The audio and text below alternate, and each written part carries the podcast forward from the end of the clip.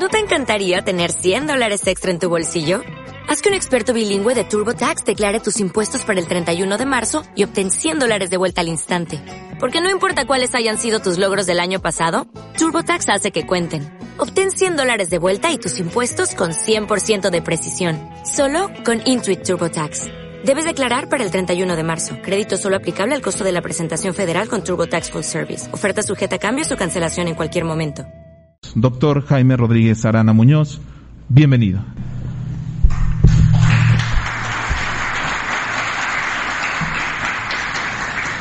Muy buen día, tengan todos ustedes. Pueden comprobar que tengo muchos amigos y que trabajo. eh, estoy muy a gusto de volver a esta gran ciudad, a este gran estado de Guanajuato. Muchas gracias al Tribunal de Justicia Administrativa por haberme invitado de nuevo Recuerdo que he estado ya en otras ocasiones anteriores, incluso en el 25 aniversario de las actividades del tribunal. Estoy muy contento, además, de participar en un congreso internacional con juristas tan calificados, tan prestigiosos como François Jolean Laferrier, Giuseppe Franco Ferrari, Juan Antonio Pérez Gálvez, Margarita Luna Ramos, en un ciclo sobre precisamente el derecho a la buena administración. Señor presidente del Tribunal de Justicia Administrativa del Estado de Guanajuato, Liberio García Monzón. Señora magistrada Antonia Guillermina Baldovino Guzmán. Señor magistrado Gerardo Arroyo Figueroa.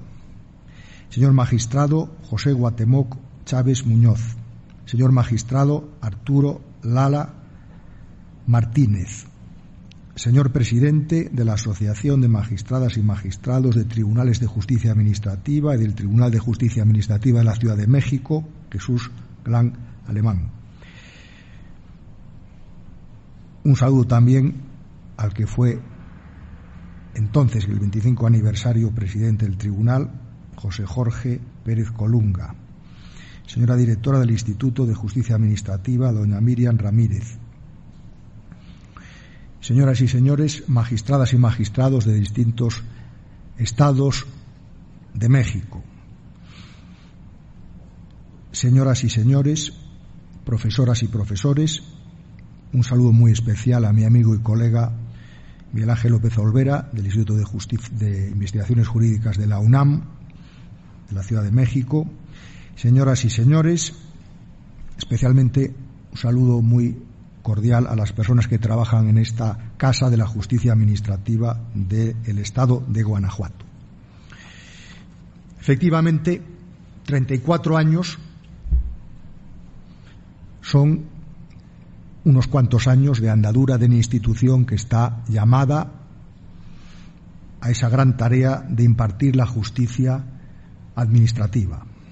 Yo he tenido ocasión de estar en el 25 aniversario y también en algunas conferencias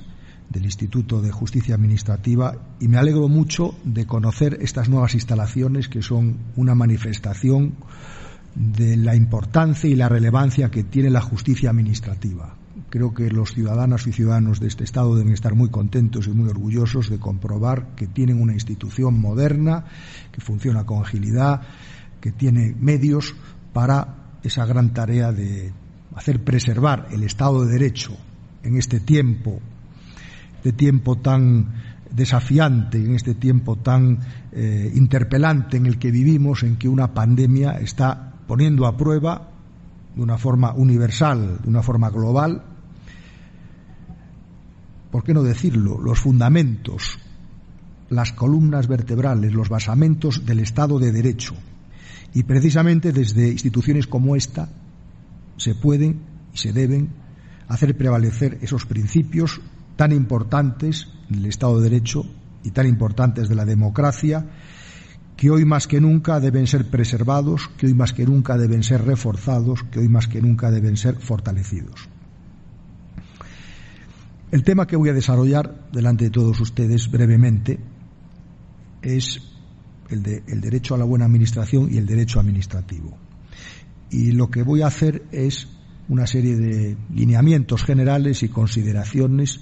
sobre algunas de las bases del Estado social y democrático de derecho en su impacto sobre el derecho administrativo para después mm, glosar muy brevemente los tres elementos esenciales que, en mi perspectiva, integran lo que es una buena administración. Ya se han referido en algunos de los discursos precedentes, la idea del servicio, la idea de la objetividad y la idea del interés general. Para renglón seguido, hacer un comentario sobre la importancia de que los postulados de este Estado que llamamos social y democrático de derecho y que es el modelo que generalmente impera en nuestros sistemas culturales, cómo se proyecta sobre el derecho administrativo. Y finalmente voy a terminar con algunas reflexiones acerca de la Carta Iberoamericana de Derechos y Deberes del Ciudadano en relación con la Administración Pública, que fue aprobada por los ministros de Administraciones Públicas de la región con ocasión del Consejo Iberoamericano de Jefes de Estado y de Gobierno celebrado en Panamá en el año 2013. Como les ha explicado el profesor Julián, François Julián Raferrier, en Europa tenemos un precepto, el artículo 41 de la Carta Europea de Derechos Fundamentales, que es de diciembre del año 2000, y aquí en América, aunque no tiene la naturaleza de norma vinculante, sino una declaración de principios políticos, tenemos esta Carta Iberoamericana de los derechos y deberes del ciudadano en relación con la Administración, donde se reconoce el derecho fundamental a la buena administración, donde se eh, exponen a modo de suelo o humus donde se construye el derecho a la buena administración, los principios que integran la buena administración y donde también se enumeran los derechos componentes, los derechos que integran el derecho a la buena administración. Como les digo, estamos en tiempos eh, tiempos que la historia reconocerá como tiempos eh, muy relevantes Quizá no somos conscientes de la importancia que tienen, quizá sí, pero estamos asistiendo, ¿verdad?, a cambios y transformaciones muy profundos en el sistema social, en el sistema político, en el sistema económico, cambios y transformaciones que afectan también a las ciencias sociales. Eh, yo tengo una manera muy particular de enfrentarme con los problemas jurídicos que parten de una visión antropológica o filosófica y que sintetiza un pensamiento abierto, pensamiento plural, pensamiento complementario, pensamiento dinámico, pensamiento crítico y pensamiento anclado indefectiblemente sobre la dignidad del ser humano. Desde ahí intento construir las categorías, las instituciones del derecho público y del derecho administrativo en particular. Y creo que en este tiempo en que estamos, si pudiéramos resumir en cinco los elementos que estructuran el Estado social y democrático de derecho en su proyección sobre el derecho administrativo, podríamos referirnos al principio de juridicidad, a la separación de los poderes, al reconocimiento de los derechos fundamentales individuales y sociales de la persona, al principio de la solidaridad y al interés general. Obviamente, cada uno de estos tópicos daría lugar a un ciclo, a un congreso, y no podemos ahora entrar en grandes profundidades por razones evidentes. Pero sí creo que no es baladí ni es eh, circunstancial en este tiempo en que estamos subrayar la importancia que tiene el principio de juridicidad, incluso tal y como fuera formulado por ese gran jurista francés que, fue y es,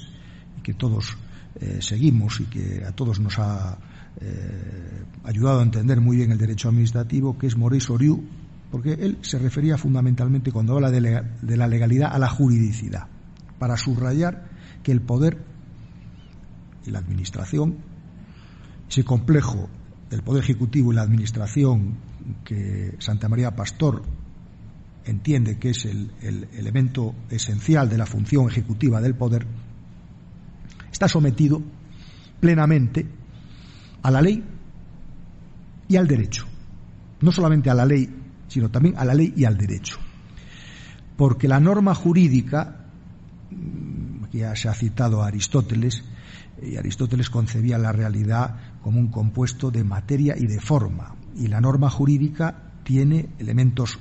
formales y elementos materiales. Y la forma del derecho es la expresión de los valores del Estado social y democrático de derecho. Y cuando la forma se desgaja del valor o el valor se desgaja de la forma, acabamos en el principialismo, en el esencialismo, en el doctrinarismo por un lado, o en el positivismo cerrado, en el estructuralismo, normativismo, como queramos denominarlo. Y por eso ese pensamiento complementario del que yo parto para entender el derecho público también aquí y es evidente que mm, la buena regulación es una expresión de buena administración, porque el quehacer normativo de las administraciones públicas también está impregnado de los valores de la buena administración, ese equilibrio que debe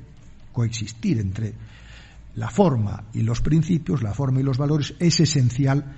en estas consideraciones. Y ese sometimiento pleno a la ley al derecho, además, es la tarea eh, tan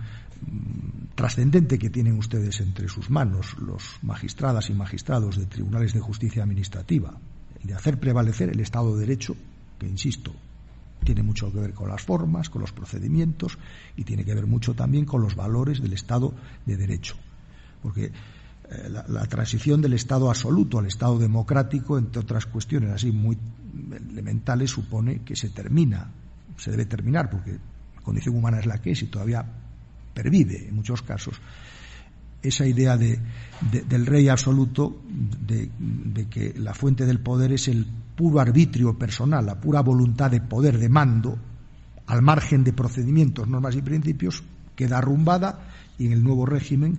aparecen los procedimientos, las normas y los principios. Y en el tiempo que estamos no es baladí, insisto, recordar la relevancia, la importancia que tienen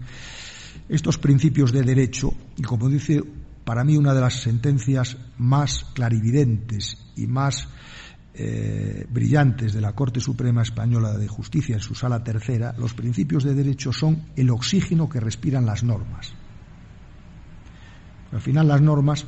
y siguiendo las tesis de Klein del estado de justicia material, las normas, si no se componen, si no se elaboran, si no se fundan, si no se aplican, si no en la labor intermenéutica está presente la justicia material, sirven para poco al final del día, porque o las normas son el vehículo de la presencia del Estado de Derecho o no tienen mucho sentido. Y hoy, en tiempos de pandemia, en tiempos en, en los que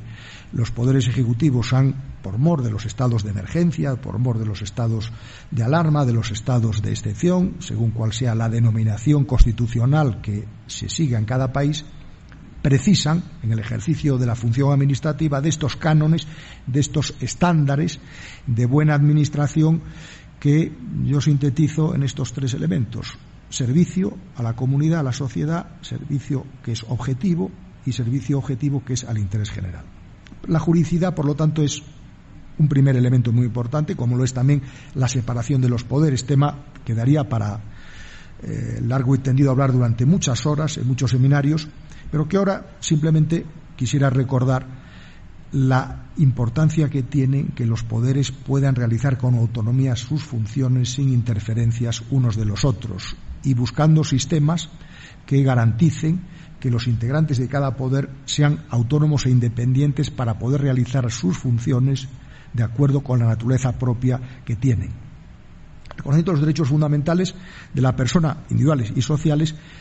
pues hoy en día está en el candelero también como consecuencia de, la pandemia. Y cada vez es más importante recordar que la dignidad del ser humano, parafraseando algunos autores clásicos, no solamente es una cuestión de filosofía o de, de, ética, que lo es, por supuesto, pero tiene una relevancia esencial para el derecho. Si el derecho, en última instancia, es dar a cada uno lo suyo y es buscar denodadamente el un quoque tribuendi, al final del día la dignidad humana es eso, el reconocimiento de la persona en su integralidad, nunca como medio, siempre como fin. Y por eso la dignidad humana se yergue, se levanta, omnipotente, todopoderosa y soberana, frente a los embates del poder de cualquier naturaleza que sea, por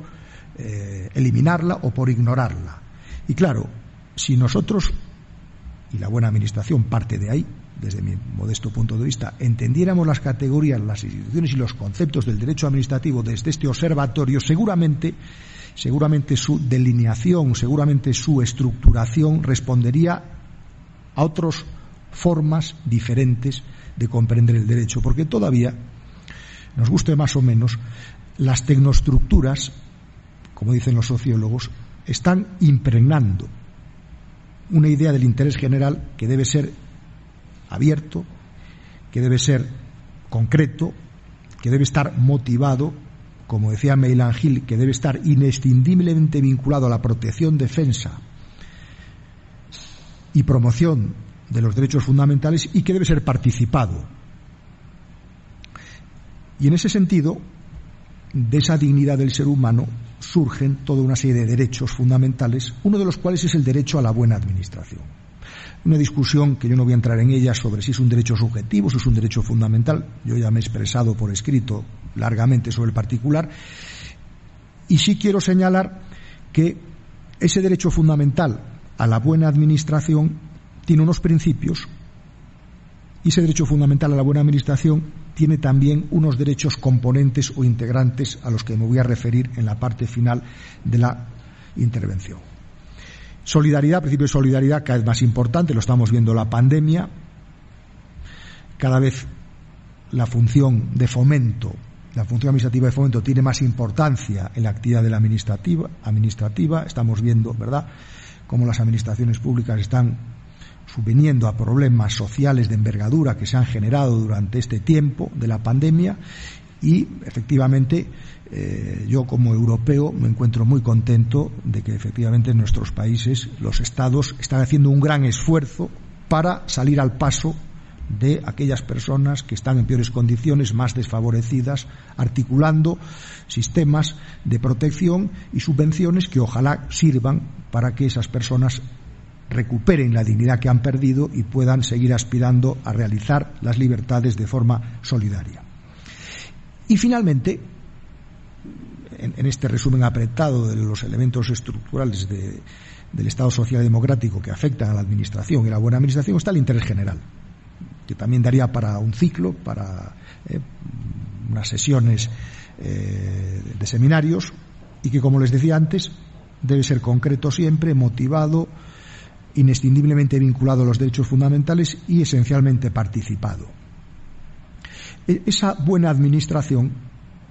como les decía también al relatar el, esquema que estoy siguiendo, se descompone en tres eh, ejes cardinales. Servicio, objetividad e interés general. La idea de servicio es connatural a la Administración y una Administración que sirve bien es mejor que una que sirve mal. Pero claro, el servicio no es a los políticos ni funcionarios, el servicio es a la comunidad, a la sociedad, a los ciudadanos. Eh, yo estoy también en este, en este tiempo releyendo algunas, algunos textos de la historia constitucional de mi país, algunos de los cuales no llegó a ver la luz, a pesar de haber sido un proyecto muy importante como el de la Constitución del año 1870, donde se mm, maneja un concepto de soberanía mm, muy distinto al tradicional y clásico que habla de ese poder ilimitado de los estados. Y, en esa Constitución, fruto de los intelectuales que la alumbraron, ahí se decía que la soberanía está inscrita en todos los ciudadanos, en el pueblo, pero en el pueblo no solamente como conjunto, sino que está inscrita en la dignidad humana que está presente en todos y cada uno de los ciudadanos. Claro, estas ideas eh, contribuyen a entender de forma profunda, de forma más profunda, el sentido que tiene esa servicialidad de la administración, de la que un amigo y colega nuestro de la Universidad del Uruguay, Carlos El Piazo, de forma enfática y solemne siempre suele decir, levantando la voz, cosa que yo no voy a hacer, dice, si la administración no sirve, no sirve porque ese es su cometido esencial, estar permanentemente atendiendo esos intereses generales para posibilitar, como dicen las reformas administrativas de que fuera primer ministro inglés Tony Blair, la mejora integral y permanente de las condiciones de vida de los ciudadanos. Porque al final el derecho administrativo yo esto insisto mucho en mis consideraciones que hago en las redes sociales, en Twitter sobre todo, de cuando en cuando, si el derecho administrativo no contribuye a la mejora real, continua e integral de las condiciones de los ciudadanos, tenemos que preguntarnos para qué sirve o para qué está. Porque tiene un compromiso real con la ciudadanía. Bueno, ese servicio es objetivo. Aquí también hay una fuente de, principios para lo que es una buena administración y que pues tiene que ver con la racionalidad, que tiene que ver con la motivación, que tiene que ver con los altos estándares de motivación, de justificación de la actuación administrativa y por eso yo suelo también decir que cuanto más intensa y extensa es la discrecionalidad, más intensa y extensa es la obligación de motivar esas decisiones de las potestades discrecionales. Un tema que a mí me preocupa también, en la línea de lo que estamos comentando, tiene que ver con la proyección real del Estado social y democrático de derecho sobre la Administración. Porque muchas veces seguimos en una legalidad administrativa que corre paralela a los postulados del Estado social y democrático de derecho y que se instala sobre una legalidad administrativa, vamos a llamar así, del antiguo régimen, cuando necesita el derecho administrativo recibir de la Constitución todos esos valores, todos esos principios del Estado social y democrático de derecho que poco a poco van permeándola, pero que creo que la pandemia debía de contribuir a que se incorporen in toto y de forma, si se puede hablar así, radical. Esta carta de iberoamericana de los derechos y deberes de los ciudadanos en relación con la Administración, que es, a mi juicio, un precipitado doctrinal sobre lo que debe ser la buena Administración, en lo que son los principios y lo que son los derechos integrantes, porque así formula la buena Administración como principio, como obligación inherente a los poderes públicos o como derecho fundamental, pudiera parecer una expresión muy genérica y muy abstracta. Pero si pudiéramos hacer un análisis, que no lo vamos a hacer porque no tenemos el tiempo ni es el momento pertinente, de los principios sobre los que está levantada la buena administración, eh, veríamos que son principios que están muy presentes en todas las legislaciones administrativas iberoamericanas, incluidas, por supuesto, España y Portugal. Que son principios que, partiendo de juridicidad, y siguiendo por el principio promocional de los poderes públicos, dirigido a la creación de las condiciones necesarias para que la libertad y la igualdad de los ciudadanos iberoamericanos y de los grupos en que se integran sean reales y efectivas, removiendo los obstáculos que impidan su cumplimiento y fomentando la participación de todos en la vida política, económica, cultural y social, son principios, como digo, principios que conocemos muy bien, principios que están en nuestras constituciones. Este, por ejemplo, viene de la Constitución eh, de 1946 italiana, la cláusula de transformación del Estado social, y que tiene esa doble dimensión activa de remover obstáculos y esa dimensión de crear condiciones. Remover obstáculos porque la Administración tiene que remover los obstáculos que impidan la real efectividad de los derechos fundamentales. Y creo que en este punto todavía tenemos un largo trecho que recorrer y, por supuesto, crear las condiciones para que al final de cuentas nos podamos realizar todos y cada uno de los ciudadanos en libertad solidaria. Otro principio aludido ya es el principio de racionalidad, que se extiende a la motivación y argumentación de las decisiones administrativas, especialmente de las decisiones discrecionales.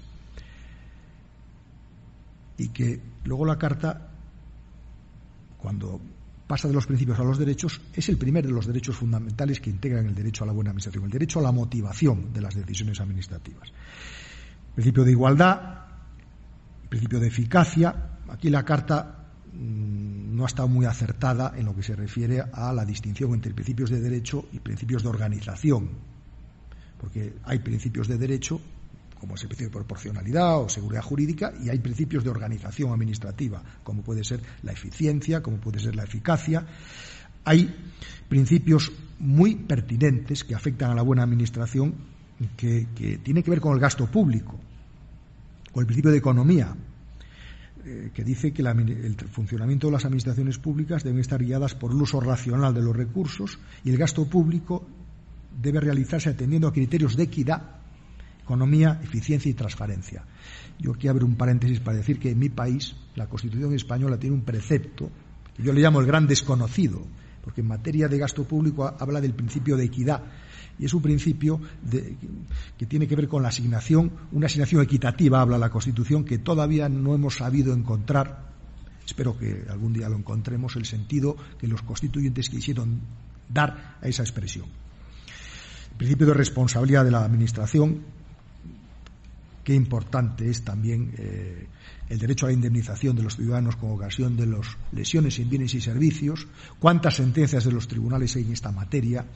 cuánto necesitamos reflexionar también sobre ese sistema de responsabilidad objetiva, universal y directa y empezar a pensar también en la relación íntima que hay entre la responsabilidad y la buena administración, porque una buena administración no es aquella que indemniza rápidamente las lesiones que produce, de los bienes y derechos a los ciudadanos. Una buena administración yo creo que es la que no indemniza porque no lesiona derechos, porque es diligente. Y en ese sentido, esta reflexión también nos lleva a mm, pensar en cambios y en cambios profundos en los sistemas jurídicos que tienen que ver con la responsabilidad extracontractual de las administraciones. Otro principio que enumero, pero que es muy importante en la buena administración, es el de la evaluación permanente de las unidades administrativas que lleva aparejado el derecho a que el ciudadano conozca la evaluación que se hace de las unidades administrativas para que estén en condiciones de comprender la eficacia, eficiencia que tienen los entes públicos. El principio de universalidad, asequibilidad y calidad de los servicios públicos y servicios de interés general. Fíjense lo que está pasando en Europa, en España, con los servicios de interés general eléctricos. ¿Dónde está la asequibilidad? ¿Dónde está la función del Estado de garantizar asequibilidad en esos servicios? El principio de ética, que tan importante es, habla la Carta de cualidades como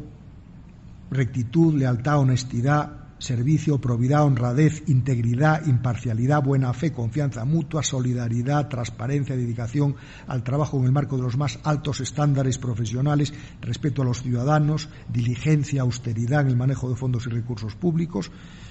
todo ello presidido por el principio de primacía del interés general sobre el interés particular, el principio de participación,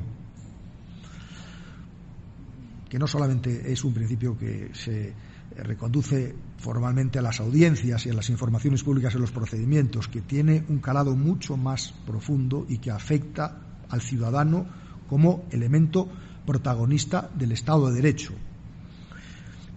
Luego hay unos principios que se refieren al quehacer normativo de las administraciones públicas y que se refieren a la buena regulación. Todo esto que ahora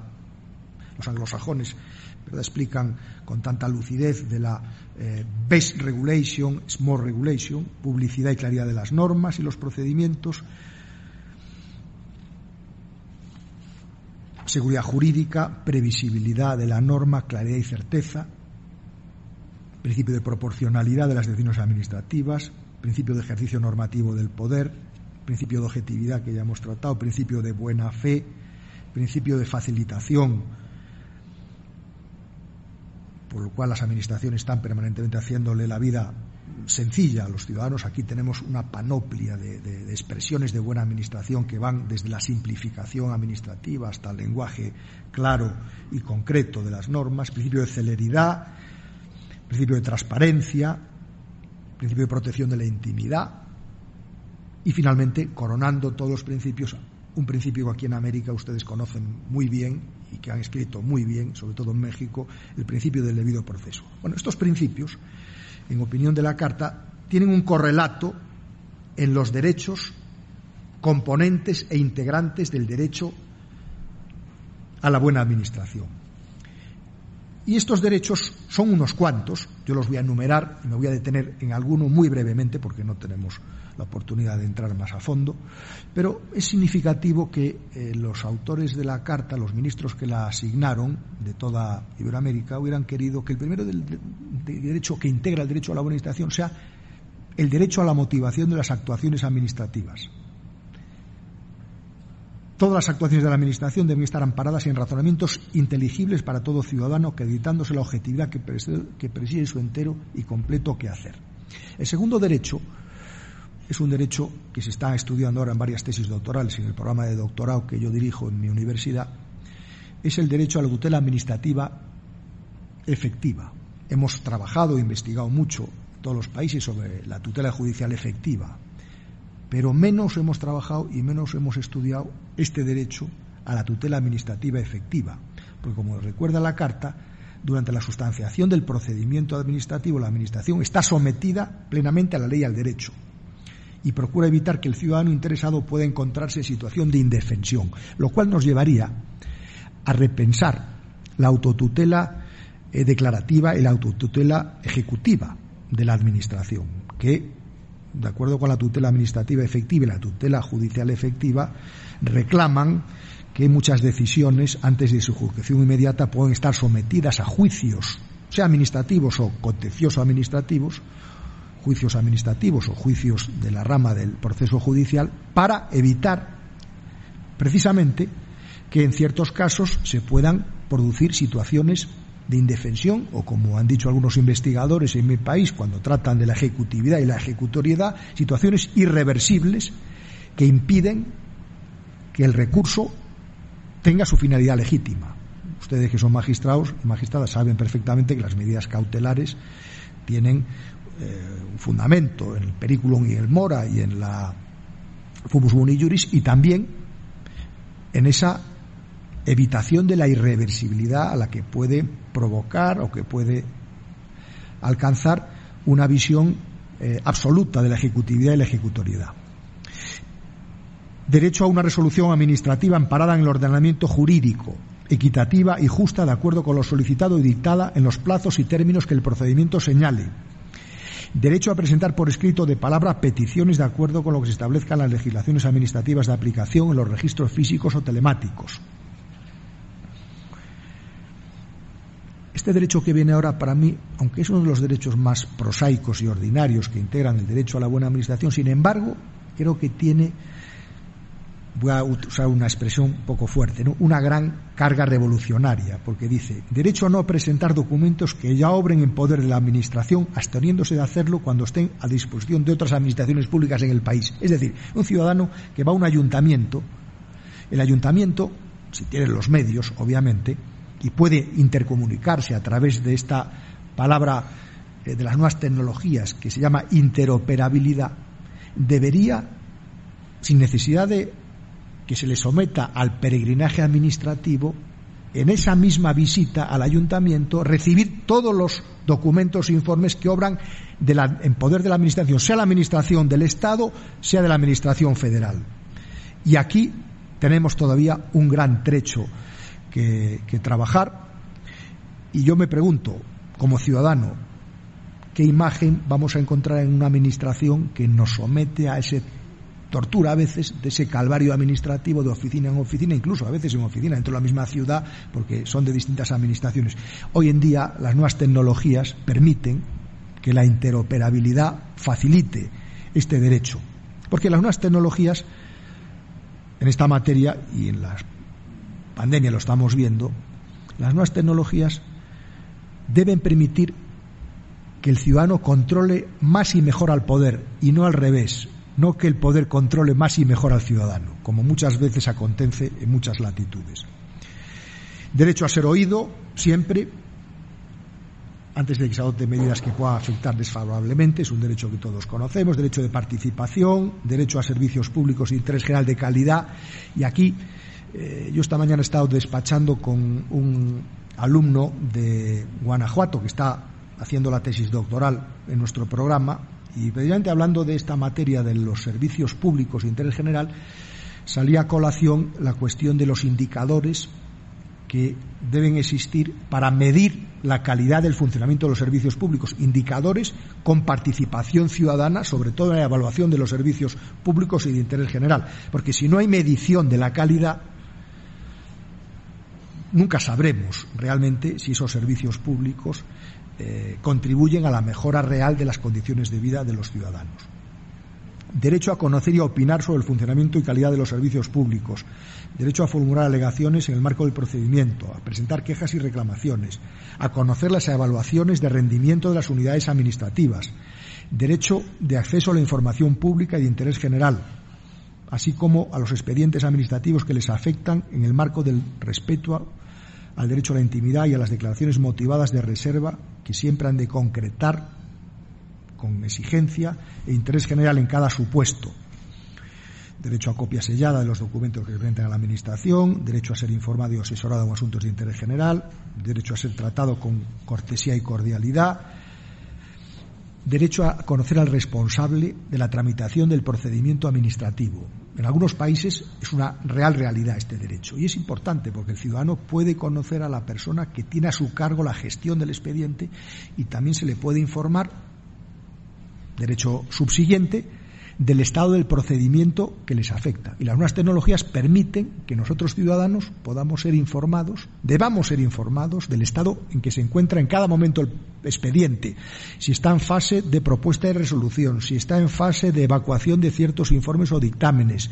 si está en fase de requerir, por ejemplo, a la Unión Europea que evacúe un análisis porque es un tema técnico que tiene dimensión supranacional, etcétera, etcétera, etcétera. Ese es otro derecho de los derechos que realmente acreditan si estamos en una buena o mala administración. El conocimiento puntual del estado de tramitación de los procedimientos. Derecho a ser notificado por escrito en los plazos y términos establecidos. Derecho a ser participar en asociaciones e instituciones de usuarios de servicios de interés general. Derecho a exigir el cumplimiento de las responsabilidades de las personas al servicio de la Administración Pública y de los particulares que cumplan funciones administrativas de acuerdo con el ordenamiento jurídico respectivo. Bueno, esto es una apretada síntesis de los derechos que componen este derecho a la buena administración. Como habrán comprobado, igual que los principios sobre los que se levanta, son principios y derechos que están regulados en nuestros ordenamientos jurídicos, unos mejor y otros peor. Y la Carta lo que ha hecho es, desde la idea central de la buena administración, fundamentalmente en su dimensión de derecho fundamental, porque se podría haber hecho desde la perspectiva de principio que impregna la actuación de los poderes públicos o de las obligaciones inherentes a la Administración, permiten una visión amplia, exhaustiva y a la vez concreta de esos principios, de esos derechos cada vez más importantes del ciudadano para que éste, cada uno de nosotros, podamos vivir en mejores condiciones. Termino esta conferencia eh, recordando que eh, el derecho administrativo hoy, en un Estado social y democrático de derecho, cada vez debe proteger más y mejor los derechos fundamentales de las personas. El derecho administrativo hoy, en un Estado social y democrático de derecho, debe ampliar su compromiso con la dignidad humana para construir o reconstruir las instituciones desde esta perspectiva. Y finalmente, y con mucho gusto, Felicitamos de nuevo al Tribunal de Justicia Administrativa de este querido Estado de Guanajuato en sus 34 cumpleaños y le deseamos que cumplan muchos más. Muchas gracias.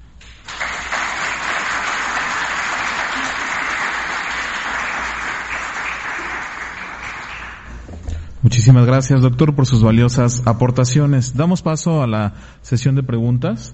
La primera de ellas nos dice la siguiente, doctor. ¿Considera usted que para una buena administración es estrictamente necesario la división de poderes del Estado para que fluya de manera factible la buena administración y así garantizar el ejercicio al pleno derecho para el gobernado? Con mucho gusto, sí. Creo que es una pregunta cualquiera de nosotros, si la recibimos, vamos a contestar lo mismo. La separación de los poderes es presupuesto, es fundamento para la buena administración. Si no existe, es muy difícil que pueda haber una buena administración, porque la buena administración presume la objetividad en su funcionamiento y también presume que las formas de selección, de integración del personal estén regidas por el mérito, por la capacidad y la idoneidad. Y sin una separación de poderes efectiva es imposible que se pueda aplicar estos principios. Muchas gracias, doctor. Una siguiente pregunta. A su parecer, ¿Cuánto ha afectado la pandemia del COVID para la aplicación correcta del derecho a la buena administración? Una pregunta eh, muy pertinente que daría para una intervención muy larga, porque creo que eh, tenemos que pensar seriamente, yo lo intento hacer, eh, algunas veces eh, pues probablemente no, acierte en, los diagnósticos o no acierte en las consideraciones, pero esa pregunta que yo me hago es ¿por qué con todas las inversiones que se han hecho, nuevas tecnologías estos años, y pienso en mi país y en algunos países europeos. Pero ¿por qué la primera reacción ante la pandemia fue la suspensión de los procedimientos? Suspender todos los procedimientos, el plazo. Es una pregunta que debemos contestarnos, porque si hemos invertido tanto en las nuevas tecnologías para tener una verdadera administración telemática o virtual, es porque debíamos estar preparados. Y esto me lleva a la siguiente consideración, que la hago a la luz de un libro que he releído en, este tiempo, que todos creo que hemos tenido ocasión para leer muchos libros, sobre todo cuando fue la pandemia en su estado más intenso, allá por marzo, abril, mayo, junio, julio del año pasado, un libro de Ulrich Beck, un sociólogo alemán, que se llama La sociedad de los riesgos. Y aunque él no es jurista, pero al hilo de sus reflexiones habla de la importancia que tienen los principios de prevención y de precaución. Principios que nosotros los juristas del derecho administrativo hemos aprendido, sobre todo el derecho ambiental, y que ya los estamos empezando a aplicar eh, con más intensidad en, otras, en otros sectores del derecho administrativo, y que ahora nos permiten mm, bueno, prepararnos mejor para, nuevas, para nuevos riesgos. No, nos preparamos bastante mal a los riesgos financieros de 2007 y 2008 y creo que estábamos mal preparados también para los riesgos eh, de, la pandemia. Y efectivamente, bueno, ahora tenemos la oportunidad de que las administraciones públicas, dentro de, esa planeación estratégica de la que dicen que, tienen que partir, ahora piensen con más rigor de normas de prevención, de normas de precaución, pero no solamente de normas, sino de la preparación y la formación de personal profesional que sea capaz, con alertas remotas, con alertas eh, más profesionales de detectar riesgos y poder tener protocolos que me parece que en muchos casos han brillado por su ausencia. Muchas gracias, doctor. Una última pregunta por cuestiones de logística. ¿Cómo se ha aplicado el principio de buena administración en España para combatir la corrupción? Bueno, el principio de la buena administración en las estrategias anticorrupción tiene dos muchas dimensiones. Yo ahora solamente cuando veía la pregunta, oía la pregunta se me han encendido en la mente dos. Eh, la dimensión, digamos, del jus puniendi del Estado, del derecho penal y derecho sancionador, que es evidente que tiene que tener un ordenamiento preciso, eh, de acuerdo con los principios de legalidad, tipicidad, favor libertatis, proporcionalidad, presunción de inocencia, etcétera, y aplicarlo con todo rigor cuando sea menester. Pero luego hay otra dimensión que a mí me parece tan importante o más que la dimensión punitiva, que es la dimensión, de nuevo volvemos a la dimensión preventiva. A mí me ha tocado, en, suerte, porque es así, yo me considero un privilegiado, porque he, dedicado de mi vida profesional bastantes años, seis en Galicia, uno en Canarias y cuatro en, eh, el Reino de España, a dirigir escuelas de formación de funcionarios. Y mm, siempre he tenido muy presente que eh, es fundamental eh, en la formación permanente hacer una referencia especial a los valores que integran el servicio público y hacerlo de manera que sean exposiciones útiles a los funcionarios, al personal, es decir, con clases de principios, pero también con casos prácticos en los cuales se pueda, con personas con probidad y exigencia, puedan explicar cómo se resuelven dilemas éticos. Porque en la vida profesional, en la función pública, está surcada de problemas éticos. Entonces, o tenemos principios éticos sólidos y principios éticos exigentes, o es muy difícil, porque cuando se desgaja la forma del valor y llegamos al procedimentalismo o al formalismo que dice el Tribunal Supremo exagerado, abrimos el camino a la corrupción. Y la corrupción no se resuelve con normas, con normas y con normas. Yo creo que la corrupción se suele con las normas ya necesarias, que a veces no son tantas como las que promulgamos continuamente, sino con un mayor compromiso personal e institucional de los poderes públicos por que los asuntos se gestionen con la buena administración. Por eso volvemos al principio, ¿verdad? La buena administración es un antídoto y sobre todo dentro de la buena administración el principio de transparencia y el derecho que tenemos como ciudadanos a la transparencia del funcionamiento de la actividad administrativa. Y la transparencia, todos lo sabemos, cuando es real, es el antídoto más importante que hay contra la corrupción. Dale más potencia a tu primavera con The Home Depot. Obtén una potencia similar a la de la gasolina para podar, recortar y soplar con el sistema OnePlus de 18 voltios de Ryobi desde solo 89 dólares. Potencia para podar un tercio de un acre con una carga. Potencia para recortar el césped que dura hasta dos horas. Y fuerza de soplado de 110 millas por hora. Todo con una batería intercambiable. Llévate el sistema inalámbrico OnePlus de 18 voltios de Ryobi. Solo en The Home Depot. Haces más. Logras más.